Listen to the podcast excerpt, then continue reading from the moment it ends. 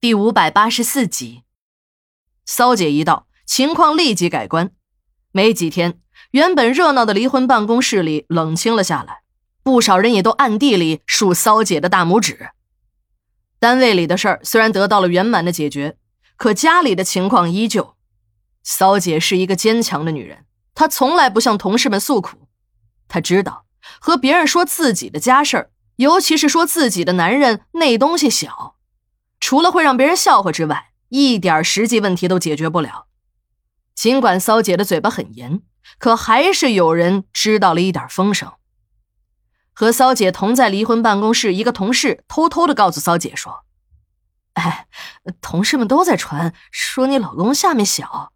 哎，不对呀，我看你们家男人高高大大的，那根本就不像。你干脆生一个吧，给那些爱嚼舌头根子的人们看看，那些人也就闭嘴了。”骚姐听了很愤怒，可这个同事是好心才告诉自己的，也不好发作，便只好红着脸说自己还小，先工作，等过几年再要孩子呗。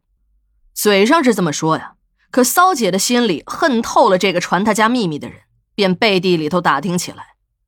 功夫不负有心人，骚姐一调查，她还真的就找到了这个谣言的源头。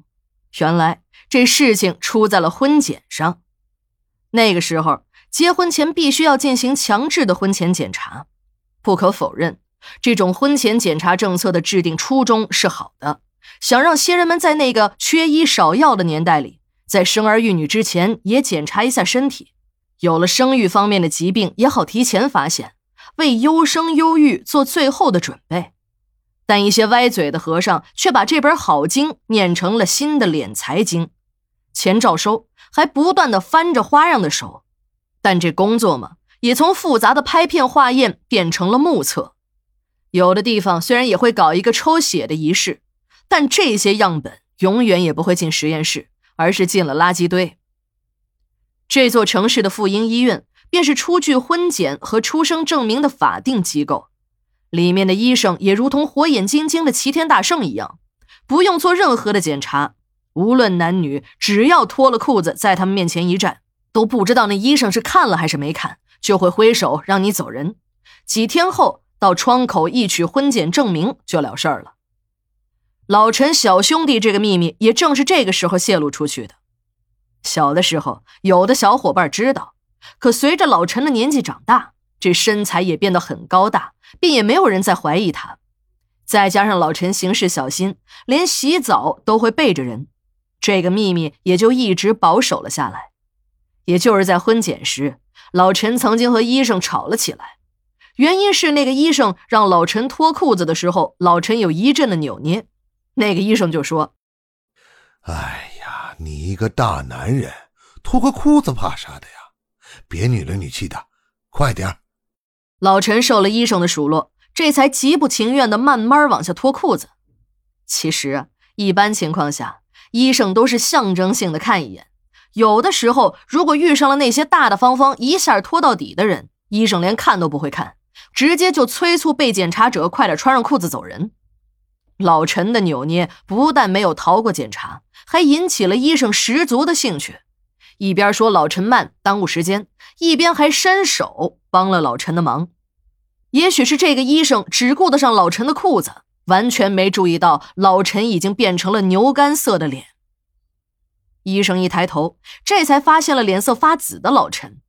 这个医生还以为老陈只是害羞啊，还安慰老陈说：“没事儿，小是小了点儿，可模样还是一样的，小而全嘛。麻雀虽小，五脏俱全，以后只要不耽误正事儿就行。”这医生的话还没说完呢，便嚎叫着捂着头跑出了办公室，指缝间的鲜血不住的往下淌。老陈并没有住手的意思，手里提着一根椅子腿就冲了出来。好在医院里的人多，大家一起上手，才把愤怒的老陈拉开。看老陈打伤了人，连警察都来了，骚姐被吓坏了。可当那个医生知道这个人就是他们卫生系统赫赫有名的革命功臣老李头的干儿子之后，便对医生说：“自己的头啊是不小心撞破的，和那年轻人没有关系。”这个医生也不是故意要泄露老陈的秘密的，不为别的，他还得想一下自己的饭碗啊。但他清醒的时候不说，并不代表他什么时候都不说。在一次多喝了几杯之后，便向人吐了实话，对着酒桌上的酒友们说：“你们不知道，那个陈主任的东西啊，才那么大。”